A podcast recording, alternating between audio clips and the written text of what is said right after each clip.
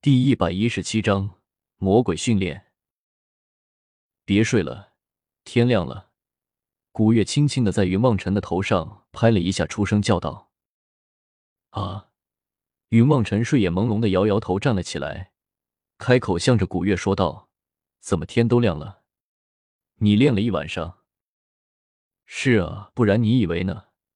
古月笑了一下，开口向着云望尘说道：“起来吧，我们今天还有事情要做呢。”“是吗？今天要做什么？”云梦辰一个翻身跳了起来，开口向着古月轻声的问了一句。他心中知道，古月在这个当口，那是绝对不会胡乱跑出去玩的。他说有事要做，那必然就是有大事要做了。去皇宫附近随便摆上几个木头桩子，以后用来对付那些恶鬼的。还有把巧合弄出来，帮他消化一下。古月对着云望尘说话的口气变得有些温柔了起来。什么？管我什么事？巧合也已经醒了过来，听古月说到了，自己不由得跳了出来，开口向着古月叫了一句：“你最近吃的补品太多，那些力量全都积蓄在了你的身体之中。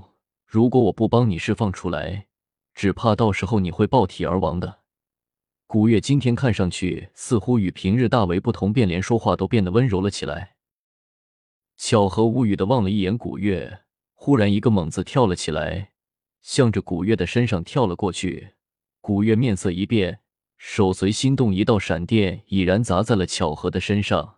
巧合满身冒烟的站了起来，向着云望尘点点头，说道：“没错，真的是古月啊！你干什么？”古月不由得有些恼怒了起来，开口向着巧合怒声说道：“巧合，这是看你对他太好了。”一时之间不能习惯，所以准备看看你是不是真的古月。云望尘掩着嘴巴笑了起来。哼，你们真是一群贱骨头，不能给你们一点好脸。古月冷笑了一声，目光忽然转向了云望尘，开口说道：“望尘，怎么了？”云望尘被古月的目光看得有些毛，不由得开口向着古月有些讨好的说了一句，脚步不自觉的向后退了一些。你自下山之后。法力再无寸进，难道你不觉得这是一件十分羞耻的事情吗？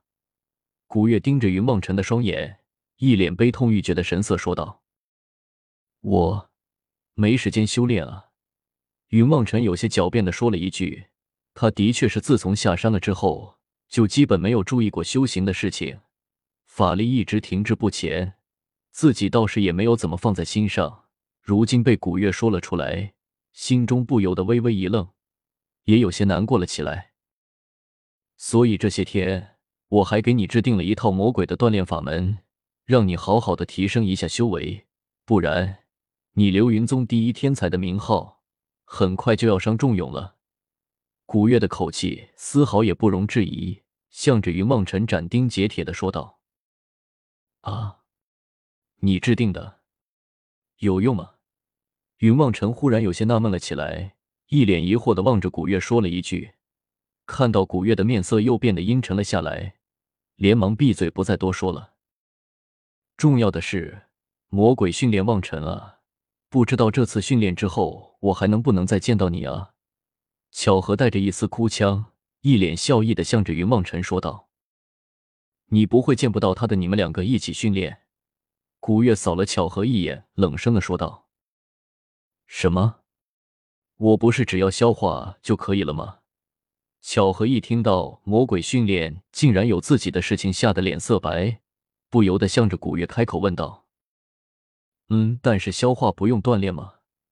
古月冷笑了一声，丢给巧合一张纸，开口说道：“去按照我说的方法将这些东西全都买回来了。会不会我们还没有修炼完，那个鬼王就出来了？”巧合抱着最后一丝的侥幸。向着古月挣扎着说了一句：“不会的。”紫藤说了：“鬼王的封印在月圆之夜最不稳定，也就是八月十五。这样的话，我们还有整整一个月的时间来准备，够你们好好的训练一下了。”古月望着巧合，嘿嘿的笑了一声，不再说话，转头离去了。还愣着干什么？快些去买东西啊！云望尘看了巧合一眼，心中也不由得幸灾乐祸了起来。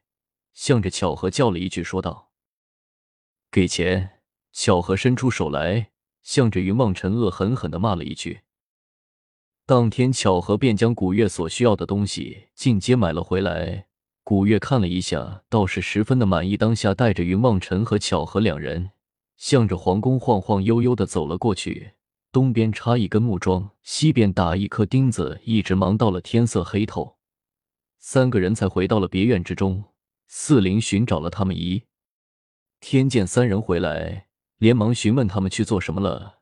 古月只是微笑不语。四灵见问不出什么来，也就不再多说了，只好乖乖的自己去忙了。第二天一早，云望尘和巧合以及慕容雪便被古月从床上挨个的抓了起来。原本慕容雪是路过的，可是偏偏好奇云望尘他们的训练计划，探头看了一眼，便被古月也给一起抓了过来。从花木兰说到了武则天、王母娘娘、七仙女，反正就是一句话：女子当自强。希望慕容雪也能加入他们一起锻炼。慕容雪在古月唾沫横飞的诱导之下，终于没有抵住，成为女中豪杰的诱惑，加入了云梦尘他们的魔鬼大军。是一一早上也被古月给抓了起来。第一天的训练倒是不怎么难，巧合。和云梦辰每人背负二百斤的沙袋，慕容雪背着一百斤的，绕着整个京城开始了环城赛。最后回来的没有晚饭吃，一直跑到太阳下山为止。云梦辰险些晕死过去，但是在累死和在古月的闪电下劈死的这两条道路之间，云梦辰还是选择累死在环城赛的路上。这个是不是太残忍了一些？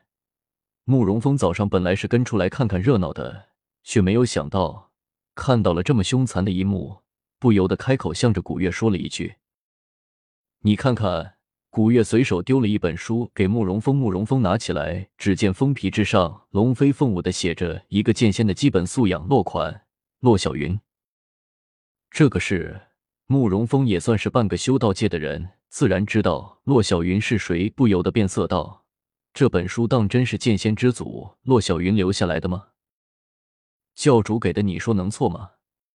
古月没好气的白了慕容峰一眼，伸手又将那本书取了回来，开口道：“上面说的很清楚，作为一个剑仙，最重要的就是体力要好，体力要好，最重要的就是锻炼。这上面几十种法子，我只不过挑了。”几个最简单的来给他们锻炼，等清闲了，我再把其余的都弄上。应该，应该。慕容峰连连点头，向着古月说了一句。当天，云望尘他们跑在路上，也不知道在心中把骆小云咒骂了多少回。同时，巧合和云望尘两人才是真正的知道了女人的可怕。跑到下午天就要黑了的时候，古月忽然大喝了一声。最后一个下午没饭吃，不论男女。